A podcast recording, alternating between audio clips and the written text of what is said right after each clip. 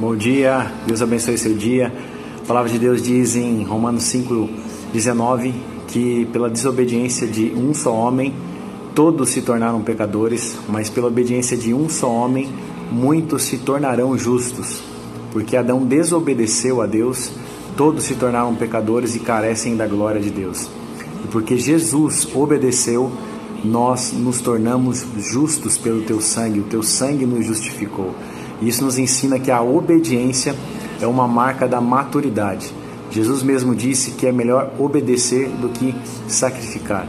Por isso, obediência mostra que você está se tornando maduro. Então, obedeça a palavra de Deus, siga o caminho da palavra de Deus e obedeça, assim como Jesus obedeceu a palavra do Senhor e foi obediente até a morte e a morte de cruz. Que Deus abençoe sua vida, sua semana e que a palavra de Deus esteja sobre o teu coração.